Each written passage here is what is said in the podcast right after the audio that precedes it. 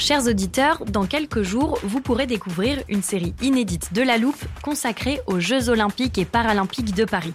À trois mois de la cérémonie d'ouverture, on s'est demandé comment réussir ces JO. Les transports sont-ils prêts à affronter les milliers de touristes? Le dispositif de sécurité est-il suffisant? L'enthousiasme sera-t-il finalement au rendez-vous? Pour répondre, on plonge durant cinq épisodes dans les archives des éditions précédentes, accompagnés des journalistes de l'Express. C'est à retrouver à partir du 13 mai sur toutes les plateformes d'écoute. I'm Sandra, and I'm just the professional your small business was looking for. But you didn't hire me because you didn't use LinkedIn jobs. LinkedIn has professionals you can't find anywhere else, including those who aren't actively looking for a new job but might be open to the perfect role, like me. In a given month, over 70% of LinkedIn users don't visit other leading job sites. So if you're not looking on LinkedIn, you'll miss out on great candidates like Sandra. Start hiring professionals like a professional. Post your free job on linkedin.com/people today.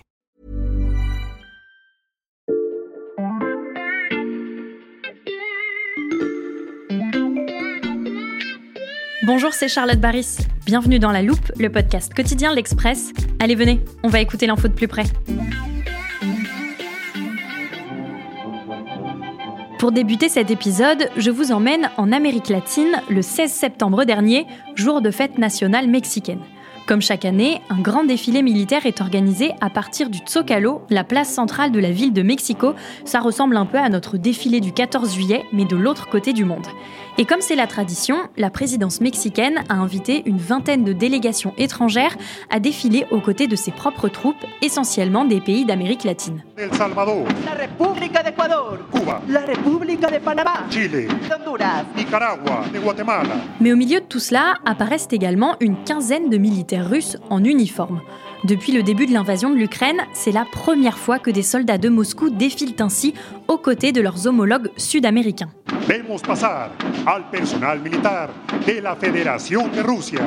Inutile de dire que l'invitation envoyée à Moscou a ému au-delà des frontières mexicaines. Les justifications du président de gauche, Andrés López Manuel Obrador, peinent à convaincre Kiev, qui regrette de ne pas avoir reçu son propre carton d'invitation. On frôle l'incident diplomatique. Cette anecdote, c'est un indice, parmi d'autres, de l'immixtion de plus en plus importante de la Russie en Amérique latine. Comment Moscou s'évertue à conquérir l'Amérique du Sud et pourquoi? Voilà les questions qu'on passe à la loupe aujourd'hui.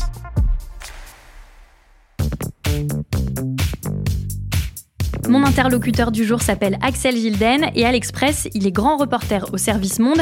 Sa zone de prédilection, c'est l'Amérique, de Toronto à Santiago. Bonjour Axel. Bonjour. Axel, dans un article récent pour le journal, tu as mis en lumière plusieurs faisceaux d'influence russe en Amérique du Sud.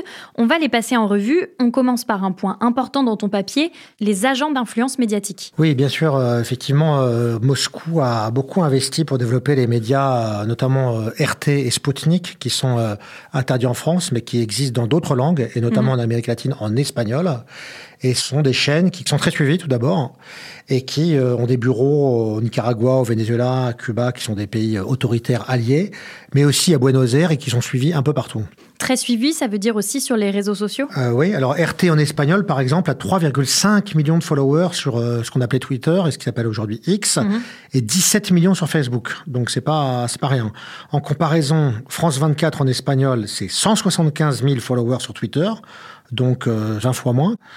Et 270 000 sur Facebook en langue française, par comparaison à 17 millions. Donc la différence est considérable. Mais c'est pas le seul signal de l'influence russe sur les réseaux. TikTok a aussi de très jolies influenceuses, qui sont des, des- des jeunes femmes très intelligentes et parfaitement hispanophones, euh, propagent des messages politiques entre deux tutos beauté. Et par exemple, le, le 9 mai dernier, alors euh, l'occasion de la- l'anniversaire de la fin de la Seconde Guerre mondiale, qui est le 9 mai en Russie, qui est le 8 mai en France et en Europe occidentale, toutes ces influenceuses se sont mises à diffuser un message politique euh, similaire sur le thème euh, ce sont les Russes qui ont euh, battu les Allemands plus que les Occidentaux. Donc on voit qu'il y a un effort coordonné là et que c'est en fait pas seulement des influenceuses beauté, loin de là.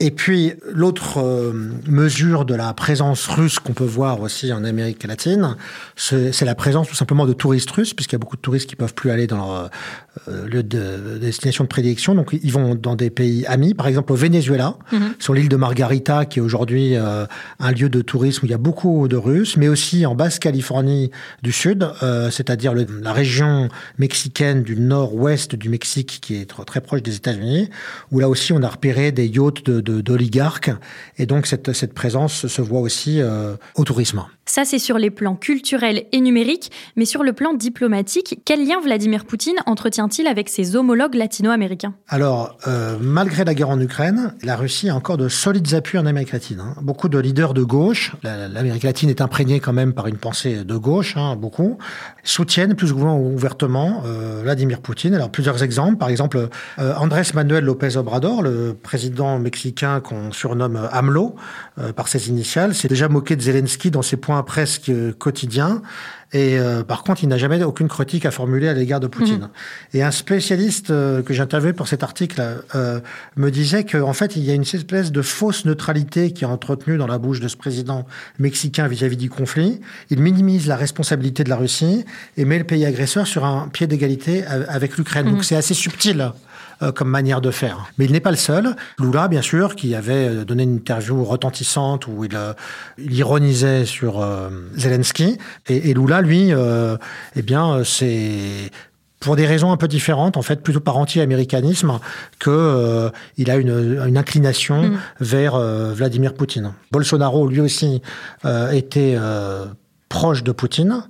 Et évidemment, cette proximité peut surprendre, mhm. puisque Bolsonaro était plutôt d'extrême droite, Vladimir Poutine est, est, est russe. Et euh, en fait, il y a une espèce de fantasme euh, qu'on retrouve en Amérique latine, mais qu'on peut retrouver aussi en Europe, une fascination même pour l'homme fort euh, qui va défendre l'Occident euh, chrétien sur des valeurs familiales, anti-LGBT par ailleurs, et ce genre de choses. Axel, est-ce que cette proximité se traduit aussi par des visites d'État? Oui, alors Vladimir Poutine ne peut pas se déplacer en Amérique du Sud, il risquerait d'être arrêté tout simplement, mm. puisqu'il y a un une procédure internationale à, son encontre. Mais euh, Lula euh, a reçu le ministre des Affaires étrangères, Sergei Lavrov, en grande pompe même, à Brasilia, avec tous les honneurs. Mmh. Les diplomates russes, bien évidemment, sont rendus et se rendent toujours euh, régulièrement au Venezuela. Mmh. Et puis, il y a une présence diplomatique forte au Mexique. La guerre, en, somme, la guerre n'a pas changé grand-chose pour les relations diplomatiques entre Moscou et l'Amérique latine. Au contraire, Moscou a réinvesti ce champ de plus belle. Et puis, euh, Vladimir Poutine peut aussi euh, bénéficier, au-delà de la diplomatie, d'autres relais sur place. Quel type de relais? Eh bien, l'espionnage. Bien évidemment, l'ambassade de Russie, par exemple, euh, au Mexique, est aujourd'hui la mieux dotée du monde. Il y a 85 diplomates en poste au Mexique, ce qui est complètement démesuré par rapport à hmm. l'importance et à la taille du Mexique. Euh, cela, c'est à mettre en parallèle avec tous les diplomates qui ont été expulsés de pays occidentaux, de, de, de Nations Unies. Et donc euh, là, au contraire, le Mexique a pris en charge une partie de ses diplomates. Il vient d'en accréditer sur ces deux dernières années une trentaine, ce qui est beaucoup. Bien sûr, l'ambassade la, de Russie au Mexique a toujours été importante. Pourquoi? Parce que le Mexique est le pays voisin des États-Unis. Donc si euh, la Russie a des espions en poste, euh, incognito, euh, infiltrés aux États-Unis, ils peuvent venir au Mexique parler avec leur officier mmh. traitant qui, lui, se trouve dans l'ambassade, puisque les ambassades, sous couvert d'accréditation diplomatique, ont toujours et traditionnellement, et pour pas mal de pays d'ailleurs, toujours abrité aussi des espions. On a passé en revue les diplomates, les présidents, les espions. Et au niveau international, Axel, par exemple aux Nations Unies, comment se positionnent les pays d'Amérique latine vis-à-vis de la Russie? Bah Là, c'est un petit peu la même chose que cette fausse neutralité que j'évoquais tout à l'heure, la Russie et l'Ukraine sont un petit peu mises sur un pied d'égalité, mhm. et ça peut se mesurer, par exemple, au vote après le massacre de Butcha au début de la guerre, où le Mexique et le Brésil se sont abstenus de suspendre la Russie à la Commission des droits de l'homme de l'ONU, mhm. alors que cette suspension était demandée. Mexique et la Russie ont dit non, non, non, on ne vote pas contre la Russie. En Amérique latine, globalement, il y a seulement deux chefs d'État qui ont pris des positions fortes euh, contre euh, la Russie et contre l'invasion de l'Ukraine. C'est d'une part Gabriel Boric, le président du Chili, et le président d'Uruguay, mmh. euh, Pont, et les 31 autres chefs d'État de l'Amérique du Sud, de l'Amérique centrale, de la Caraïbe, eux, se sont abstenus. Ça veut quand même dire qu'il y a euh, soit des pressions, soit une affinité, enfin il y a quelque chose de, de pérenne mmh. dans la relation avec l'Amérique latine pour Moscou l'Amérique latine développe des liens politiques, diplomatiques et culturels de plus en plus étroits avec Moscou, mais vous allez l'entendre, la proximité entre les deux régions ne date pas d'hier.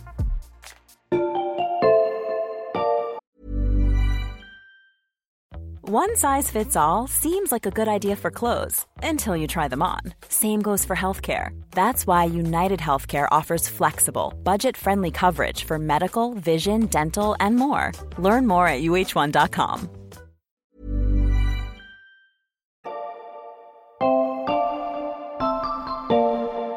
Axel, en préparant cet épisode, tu m'as conseillé d'inviter une experte qui connaît parfaitement les relations entre l'Amérique du Sud et la Russie. Elle va nous aider à démêler ces liens complexes. Ben, je m'appelle Elisabeth Burgos. Je suis née au Venezuela, mais je vis en France depuis très longtemps. Mon parcours a d'abord été ce qu'on appelle le révolutionnaire professionnel pendant quelques années où j'ai vécu à Cuba. Et puis finalement, j'ai atterri en France. Mais j'ai parcouru toute l'Amérique latine. Je connais un peu l'ensemble du continent. Lors de notre entretien, on lui a notamment demandé à quand remontaient les relations du continent avec la Russie.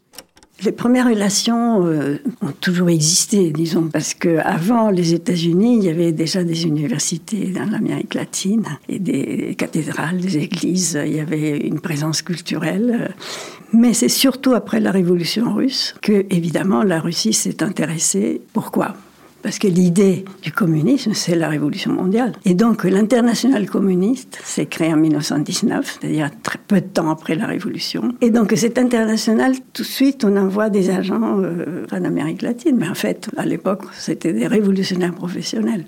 Et je me permets d'ajouter qu'à l'époque, pour les communistes, il y avait deux façons de voir le monde. Il y avait d'une part le libéralisme représenté par les pays anglo-saxons qui ont fait leur révolution euh, industrielle, et de l'autre côté, un monde plus traditionnel, plus religieux, finalement euh, plus agraire et agricole, euh, qui était le, monde de, de l'Amérique latine, et qui a fait partie de ce monde-là. Et l'Amérique latine, qui n'est en fait pas imprégnée par le libéralisme, qui s'exprime évidemment surtout dans l'Amérique anglophone, c'est-à-dire en fait aux États-Unis. Mm. A contrario, l'Amérique latine est, est une société en quelque sorte plus archaïque, plus euh, religieuse, plus traditionnelle et même plus conservatrice, on pourrait dire. Et ça, euh, les communistes l'ont identifié comme un terrain de jeu sur lequel ils pouvaient s'appuyer et euh, travailler les esprits sur l'idée de, de collectif, en fait. Ça, Axel, ça rejoint le reste des explications d'Elisabeth Burgos. Tout ça se développe très rapidement et il y a quelque chose encore d'exceptionnel, c'est-à-dire qu'il y a des révoltes communistes et participation à des gouvernements communistes en Amérique latine avant l'Europe. Il y a eu une révolte communiste au Salvador dans les années 30, au Brésil, et puis il y a eu à Cuba, en 1940, la participation des trois ministres communistes au gouvernement de Batista, du premier gouvernement de Batista. Et puis Cuba, qui est devenu un peu le phare du communisme dans la zone Caraïbe Amérique centrale. Justement, Elisabeth Burgos nous a aussi raconté comment les Russes étaient parvenus à étendre leur influence sur le continent sud-américain en s'appuyant sur Cuba. Tout cela, ils ont compris que militairement, ils ne pouvaient pas l'importer en Amérique latine. Mais ce qu'ils ont fait, c'est qu'ils ont utilisé, bien sûr, les, les, contacts des Cubains qui parlent espagnol avec les Latino-Américains pour exercer une pénétration beaucoup plus forte. Et on parle, par exemple, moi j'ai lu des travaux sur la quantité des propagandes soviétiques qui est entrée en Amérique latine, mais c'était des tonnes. Des revues en espagnol, des revues avec des photos, genre Paris Match, la revue internationale qui se faisait à Prague, dans toutes les langues du monde. À ce moment-là, lorsque Moscou inonde l'Amérique du Sud de sa propagande, on est en pleine guerre froide. Axel, dans quel camp s'est retranchée l'Amérique latine? Bah, L'Amérique latine, elle est historiquement le précaré des États-Unis, déjà depuis le, au moins le début du 19e siècle. Euh, donc c'est la, la, fameuse doctrine Monroe, euh, voilà, c'est la, la, partition du monde. Voilà, l'arrière-cour des États-Unis, c'est la Caraïbe et l'Amérique du Sud. Et euh, pendant la guerre froide, bon, il y a une vague de révolution communiste en Amérique latine, notamment la révolution cubaine, notamment la révolution sandiniste au Nicaragua, et, et la préoccupation des Américains, qui vont d'ailleurs le faire souvent avec l'aide de la CIA, c'est d'empêcher que ça ne se propage plus loin. Par exemple, au Guatemala, en 53, il y a eu un coup d'État célèbre contre Jacobo Arbenz. Le, le, la première fois où la CIA intervient vraiment de manière mmh. claire, c'est là. Il s'agit de repousser la Russie, en fait, enfin l'URSS, comme on disait à l'époque. Et euh, la Russie, elle, bah, cherche le contraire, bien évidemment, c'est à élargir son, son leadership sur euh, le continent à travers cette tête de pont qu'est Cuba, qui est géographiquement bien placée. Mhm. Et euh, Cuba représente un atout majeur pour la Russie en Amérique latine, pour cette raison géographique, et aussi grâce à Castro, parce qu'il y a en fait un, un hasard de l'histoire qui fait que la personnalité de Castro, qui est vraiment euh, hors norme, qui est un atout pour Moscou qui va euh, finalement coopérer Mhm. avec euh, cette personnalité. Je pense qu'Elisabeth Burgos a dû t'en parler. C'est l'idéal d'avoir à 90 000 des États-Unis un pays communiste. Et c'est plus que stratégique. hein. C'était être à la porte des États-Unis sans avoir tiré un seul coup de fusil. C'était énorme pour la Russie. Énorme. Alors ce rapprochement bah, culmine avec la crise des missiles euh, à Cuba en octobre 62. Khrouchtchev fait installer des missiles à Cuba euh, pointés sur les États-Unis. Euh, les États-Unis, grâce à un, à un travail d'espionnage, le découvrent. Deux semaines de tension, le monde a peur d'être vraiment au bord de l'apocalypse nucléaire. Et finalement, Kennedy et Khrouchtchev négocient et les missiles sont retirés de Cuba. À partir de Cuba, l'Amérique latine rentre de plein pied dans la guerre froide. Il faudra attendre les années 90 pour que les relations entre Moscou et la Havane évoluent. Donc la fin de la guerre froide et la, la chute des l'URSS, évidemment, ça a beaucoup changé parce que ce qu'ils ont fait les Russes, c'est tout de suite cesser d'en- d'entretenir Cuba. Et donc ils ont fermé l'entretien de la grande ballerine, la grande maîtresse dans les Caraïbes, parce que c'était ça. Au même moment, il se passe plusieurs choses. Il y a aussi euh, tous les régimes euh, autoritaires, les dictatures en fait, les dictatures de droite là pour le coup, euh, du cône sud notamment, euh, Chili, euh, Argentine c'était un peu plus tôt, Uruguay, Paraguay qui s'effondrent. Les guérillas révolutionnaires, castristes ou marxistes ou so- pro-soviétiques disparaissent progressivement parce que leur raison d'être a, a disparu aussi avec la fin de la guerre froide. Et on assiste dans les années 90 à un processus de redémocratisation et de partenariat économique accru entre les puissances régionales. Et il émerge toute une euh, génération de leaders politiques qui veulent prendre leur distance avec les États-Unis et à la fois de maintenir des relations avec euh, Moscou, car ce partenariat va permettre de faire contrepoids à l'oncle Sam, en quelque sorte. Tout ça dans un bain culturel d'anti-américanisme qui s'explique aussi pour des raisons euh, historiques euh, anciennes. Les relations entre la Russie et l'Amérique latine sont donc largement basées sur l'anti-américanisme, mais aussi sur une vision du monde commune et très spécifique. thank you Axel, quand on parle de l'influence russe à l'étranger, le premier exemple qui nous vient à l'esprit, c'est l'Afrique. On en a beaucoup parlé dans la loupe. On a notamment expliqué que sur le plan idéologique et commercial, Moscou prospère dans les anciennes colonies françaises qui cherchent à s'émanciper de l'ancien colon. Est-ce qu'en Amérique latine aussi, la Russie peut s'appuyer sur ce type de rhétorique anticoloniale? Il y a des similitudes et des différences. C'est vrai que partout, la Russie prospère sur le rejet des puissances impérialistes. L'Afrique a véritablement été colonisée au sens propre du terme. Nous, Français, on est quand même bien placés pour le savoir. Et en Amérique, l'Amérique du Sud s'est libérée de la tutelle espagnole. Et au 19e siècle, elle n'a pas été colonisée. Mais au 19e et au 20e siècle, c'est vrai que l'ascendant américain, nord-américain, est très fort. Donc, euh, il y a aussi un sentiment entre guillemets euh, anticolonial ou qui existe et donc qui rejoint la vision de Moscou qui voit donc des intérêts communs à s'opposer à Washington. Bah, à ce sujet, il y a une histoire euh, assez marquante. Si je te parle d'Alexandre Douguin, est-ce que ça te dit quelque chose? Oui, tout à fait. C'est un proche conseiller de Vladimir Poutine. Il est souvent considéré comme le principal idéologue du poutinisme.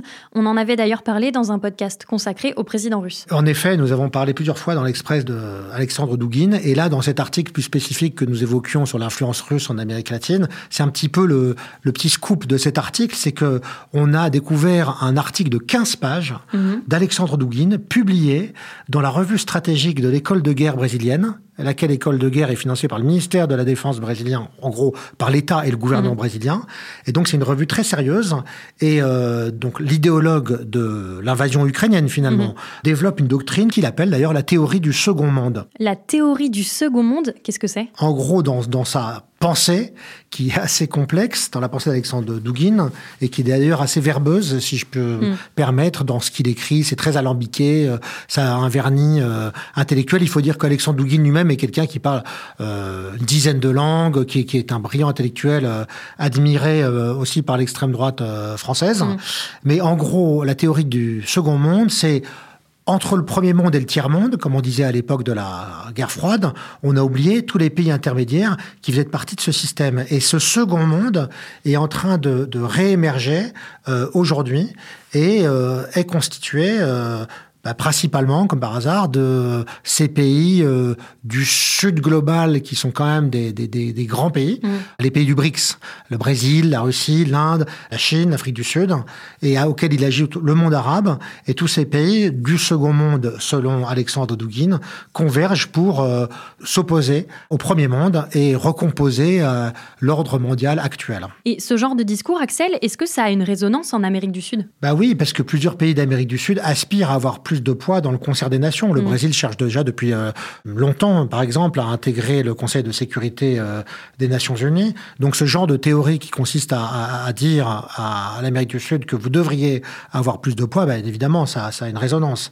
Là où, où- où c'est inquiétant, c'est que Dugin, et c'est là où il est euh, très spécieux dans son, son intellectualisation euh, de tout, c'est que ces théories servent aussi à justifier la guerre en Ukraine. Il écrit par exemple, souvent, le changement de l'ordre mondial s'effectue par le biais de guerres mondialisées.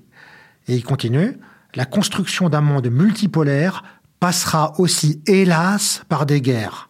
Voilà, c'est une façon de dire, ah bah, malheureusement, dans la recomposition, dans la phase que nous vivons actuellement, nous sommes obligés et contraints Mm. d'agresser et d'aller tuer des gens en Ukraine parce que c'est comme ça que le monde se développe actuellement. Et euh, bon, évidemment, c'est pousser un peu loin euh, le raisonnement. Et selon toi, ça peut expliquer la position ambiguë de certains leaders latino-américains vis-à-vis de la guerre en Ukraine? Eh bien oui, en fait, euh, ce- cette théorie a une, a une résonance en Amérique du Sud parce qu'elle parle à la fois à la gauche qui veut exister dans le concert des nations et qui depuis longtemps essaie de développer ce dialogue sud-sud. C'était d'ailleurs un des axes de la politique des premiers mandats de Lula au Brésil. C'était la diplomatie sud-sud.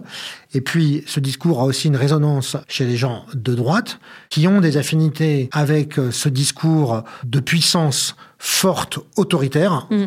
Dans laquelle il se retrouve. Donc c'est exactement le, le schéma Poutine pourrait être transposable à l'extrême droite bolsonariste si on, on le souhaitait. Donc c'est un discours qui marche pour tout le monde en fin de compte. Tout ça, c'est sur le plan idéologique. Qu'en est-il sur le plan commercial? Bah, sur le plan commercial, l'influence russe, elle se voit beaucoup moins économiquement parce Mm. que l'allié des grands pays euh, sud-américains, qu'il s'agisse du Brésil ou de l'Argentine, c'est la Chine. Le Mexique a comme partenaire commercial principal les États-Unis, mais Mm. développe aussi ses relations avec la Chine. Donc euh, la Russie pèse peu euh, économiquement. Donc pour le moment, ce dont nous sommes en train de parler, c'est principalement de l'entrisme idéologique et politique. Merci Axel, grâce à tes explications, on comprend beaucoup mieux la position complexe des pays d'Amérique du Sud vis-à-vis de la Russie. À bientôt, Charlotte. Axel Gilden, grand reporter au service Monde de l'Express et spécialiste des Amériques. Tous tes articles et tes reportages sont disponibles sur le site de l'Express. Si vous n'êtes pas déjà abonné, chers auditeurs, profitez-en. La souscription ne coûte qu'un euro les deux premiers mois en ce moment. Et si cette analyse vous a intéressé, vous pouvez aussi suivre la loupe sur votre plateforme d'écoute favorite, Deezer, Apple Podcast ou Spotify par exemple. N'hésitez pas à nous mettre des étoiles, à nous laisser des commentaires ou même à nous écrire à l'adresse laloupe@l'express.fr. Cet épisode a été écrit par Mathias Pengili, monté par Léa Bertrand et réalisé par Jules Cro. Retrouvez-nous demain pour passer un nouveau sujet à la loupe.